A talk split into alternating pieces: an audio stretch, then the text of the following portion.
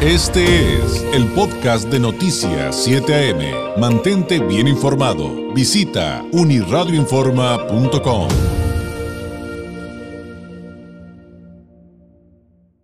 21 minutos, son las 8 con 21. Lamentablemente, durante las últimas semanas, con motivo del proceso electoral, hemos estado hablando de la violencia, de la violencia política y de la violencia de género, de la violencia contra las mujeres. Lamentablemente, hay cifras eh, que son duras que no nos dejan entender la situación de otra manera eh, como para calificarla de grave, pero eh, cuáles son los detalles, cómo, cómo se ha dado esta violencia contra las mujeres durante eh, este proceso electoral 2021. Le agradezco enormemente a Patricia Olamendi, vocera de la Observatoria Ciudadana Todas MX, nos tome la llamada. Patricia, muy buenos días.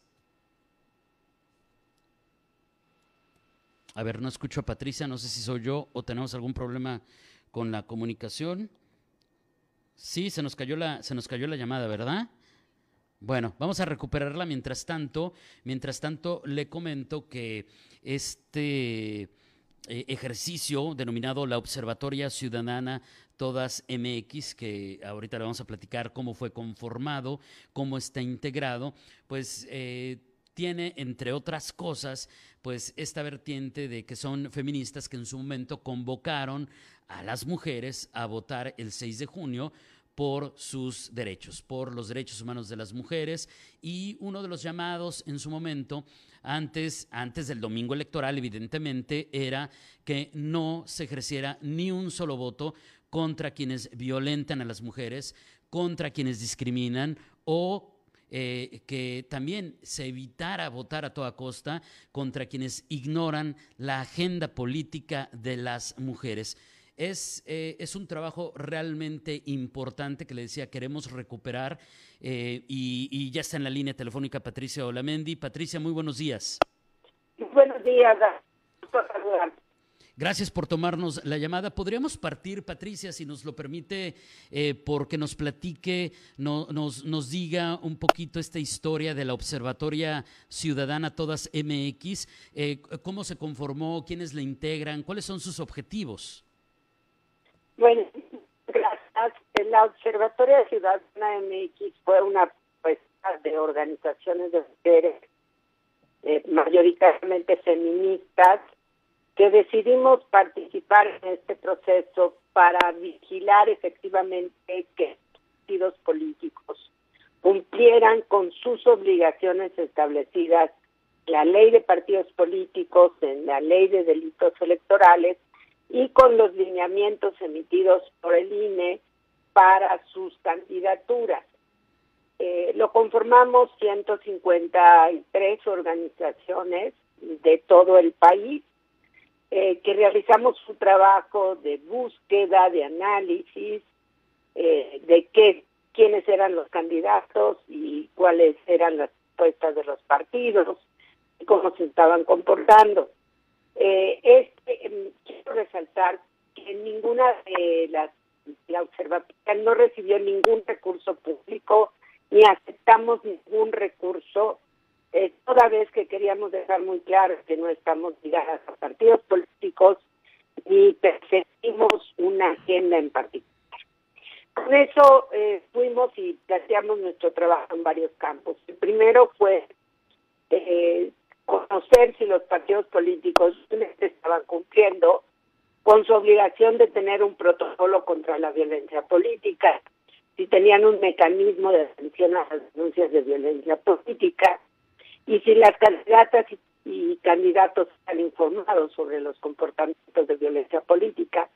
La primera sorpresa que tuvimos es que formalmente algunos tienen protocolos, pero realmente la mayoría de los partidos no toman medidas de prevención contra la violencia política ni comunican a sus candidatas y candidatos de estas conductas. La segunda tuvo que ver con los candidatos que cumplían con la llamada 3 de 3 contra la violencia, es decir, que no fueran deudores alimentarios, que no hubieran incurrido en actos de violencia sexual ni violencia familiar. Eh, estos son lineamientos establecidos por el INE para las candidaturas y ahí nos llevamos una desagradable sorpresa. Eh, nosotras pudimos documentar 76 casos de candidatos que tenían denuncias penales, eh, incluso algunos denunciados por eh, eh, alimenticias, por violación, físicas, incluso tentativas de feminicidio.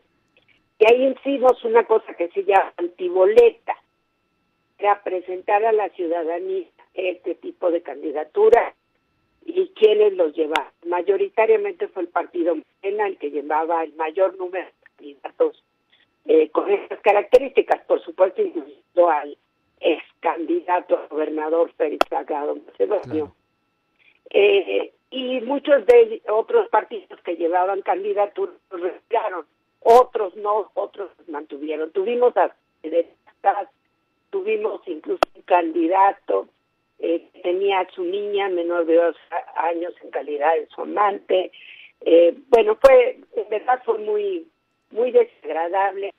Algunos acusados de trata de personas, como el candidato a la delegación Álvaro Obregón del Partido Morena, de traficantes, de. Bueno, la verdad es que es desagradable.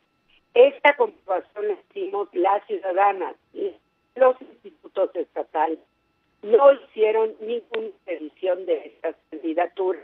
Esto es importante decir.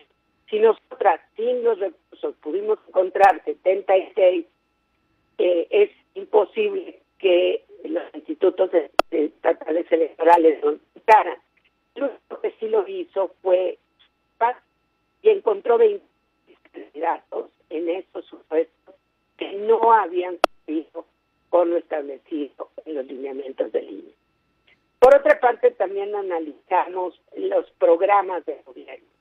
Y ahí nos dimos cuenta que en la propuesta que se hace a la ciudadanía eran generalidades en las, las demandas de las mujeres. Yo quiero hacer un breve contexto de en qué país vivimos, porque a veces se nos olvida, ¿verdad? Por favor. Vivimos en un país donde siete de cada diez mujeres son violentadas, ya rebasamos la cifra de los 11 asesinatos diarios de mujeres, en donde solo 8 de 100 denuncias de violencia sexual eh, se encuentran señalados. El año pasado tuvimos 220 mil carpetas de investigación en el país, solo por violencia familiar. Tuvimos 65 mil mujeres que pisaron hospitales eh, por fracturas traumatismos y lesiones de armas de fuego y punzocortantes. Y tenemos solo dos de cada diez niños que reciben una pensión alimenticia. Esto es el panorama real. Entonces, cuando nosotras exigimos que no exista ese tipo de candidatos, es que queremos una visión ética en la política y quienes nos representen sean personas honorables, yo sé que a veces esa palabra cuesta mucho trabajo entender porque ya no estamos acostumbrando en la política al cinismo, a las malas palabras, a las agresiones. Pero tenemos que rescatar esa parte tan importante de que las y los ciudadanos podamos sentirnos orgullosos de quienes nos representen.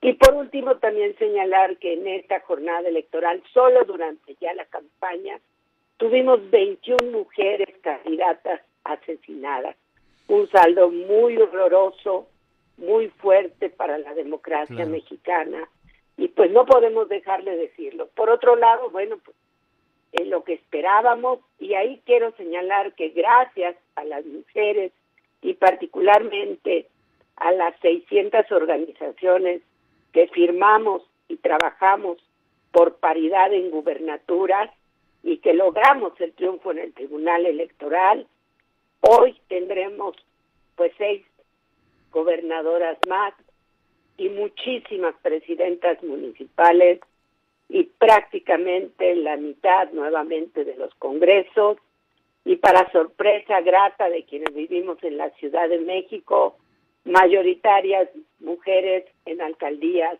y diputaciones.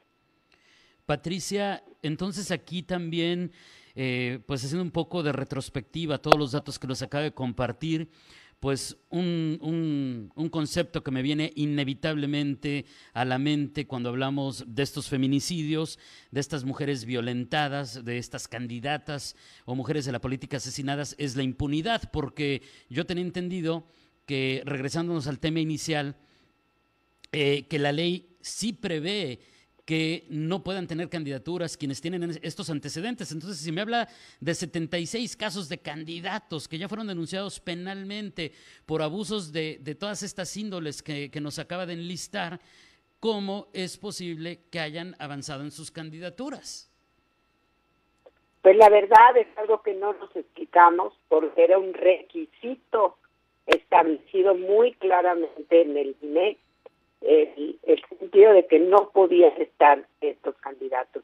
Eh, parte también de la toma de decisión, yo creo que en algunos casos legítimamente algunos partidos eh, no lo supieron y de hecho no los comentaron. No sabíamos, no conocíamos esta historia, eh, pero vamos a darlo, lo vamos a quitar de la contienda y lo hicieron. Y en otros casos sí se tenía conocimiento, pero a pesar de eso lo mantuvieron. Bueno, quizá el caso más patético, desagradable para la opinión pública en México es este diputado de Morena de Puebla que lo encuentran en un hotel abusando de un menor de edad eh, que había drogado, eh, la Procuraduría lo detiene, se solicita el desafuero y el partido Morena se opone a este desafuero y el señor está campante después de haber sido sorprendido, detenido en flagrancia y que no hubo ni siquiera un comunicado de respeto. Bueno, por eso hicimos el llamado a un voto consciente de las mujeres, a un voto a favor de quien defienda nuestros derechos, ni un voto a los agresores, eh, ni un voto a los violentadores, y sobre todo estos personajes tan siniestros que están apareciendo, en donde muchos de ellos están ligados a la trata o al tráfico de personas. Quiero señalar, porque a veces tampoco lo tenemos muy claro, que México ya ocupa uno de los primeros lugares de trata de personas en el mundo y que solo el año pasado eh, fueron desaparecidas más de cinco mil mujeres en el país, de las casi eh, un poco más del 70% eran niñas y jovencitas entre los 12 y 17 años. Y aún así hay personas y partidos que postularon personajes ligados precisamente a la trata de personas. Y aún así eh, el partido Morena en la Ciudad de México presentó una iniciativa para legalizar supuestamente la prostitución, que es legalizar a los tratantes y a los que venden. Y ahora pues tenemos discusiones tan absurdas en el país como legalizar los vientres de alquiler y la venta de niños. O sea, ¿en qué clase de país nos estamos convirtiendo? Creo que es urgente que, que las mujeres en todas las regiones y todos los hombres conscientes nos sumemos a exigir respeto a la dignidad humana en nuestro país, y respeto a los derechos de las personas. Y esto pues va a ser una discusión muy pesada porque suponiendo que son muy liberales, lo que están haciendo pues es entregar a poblaciones desprotegidas precisamente a estos negocios de venta y tráfico de personas. Y, y, también, si me permite el comentario, Patricia, entender justamente en esta dimensión que usted bien nos explicó, que sí hay casos muy mediáticos como el del Salgado Macedonio, hay casos muy mediáticos como el de este diputado, que de hecho ya tiene dos denuncias de abuso contra jovencitos. Eh, pero que no son los únicos. Creo que eso es bien importante, Patricia, que estos números que nos da mm, nos dan un retrato quizá más cercano a, la realidad que en esta materia estamos viviendo en nuestro país y que no nos podemos ir con esta finta, por decirlo coloquialmente, de que son los únicos. Este problema yo lo veo enorme, Patricia. Es enorme, es en todas partes. todos los partidos políticos presentaron este tipo de candidatos y la intención nuestra, y ojalá nos apoyen en, los, en el Congreso del Estado, es que estos requisitos del INE se vuelvan ley, se vuelvan ley para los partidos políticos que no postulen a delincuentes y se vuelva ley también para los funcionarios públicos. No pueden haber funcionarios públicos ligados a este tipo de prácticas. Necesitamos limpiar el país y una forma de limpiarlo también es exigiendo que quienes nos dirigen o nos gobiernan efectivamente cumplan con requisitos de probidad eh, y de buena fama. Y lamentablemente a veces se nos hace como que no pasa nada, mm. pero si nos damos cuenta en los últimos eh, 10, 12 años, nuestro país pasó de ser un país de tránsito en materia de trata a ser un país consumidor y expulsor y tratante. Entonces, creo que son temas muy graves, muy delicados, y este fenómeno tan terrible, espantoso, yo diría verdaderamente siniestro, que es la desaparición de niñas y jovencitas para este tipo de prácticas y negocios relacionados con el la trata de personas, el tráfico de migrantes, pues son temas que deberían de estar en nuestra agenda, porque un país que no puede defender a sus niñas, a sus niños, a sus mujeres, ¿qué clase de país tenemos? Claro. Patricia, le agradezco enormemente. Solamente antes de despedirnos, quien quiera conocer eh, más sobre la Observatoria Ciudadana Todas MX, eh, ¿tienen alguna manera eh, a través de la cual se puedan acercar, redes sociales, alguna página? Sí, por supuesto, tenemos nuestra página en Facebook, es la Observatoria MX Todas. Tenemos Twitter, que se arroba la Observatoria y Instagram con el mismo. Y por supuesto pues cada uno de los estados también tenemos nuestros enlaces. Vamos a seguir vamos a seguir trabajando en la observatoria con la intención de que podamos salir adelante quizá no en esta elección pero esperamos tener mayor influencia e incidencia en la próxima y ojalá hay muchos muchos ciudadanos y ciudadanas pues abracemos la causa de la transparencia, la defensa de la dignidad humana y los derechos humanos y dejemos de beneficiar a los, políticos que trafican con nuestro voto y sobre todo con nuestro cuerpo. Patricia, muchísimas gracias. Un abrazo a la distancia. Gracias, gracias. Un saludo para todos y todas. Gracias. Es Patricia Olamendi, vocera de la Observatoria Ciudadana Todas MX. Este fue el podcast de Noticias 7am. Mantente bien informado. Visita unirradioinforma.com.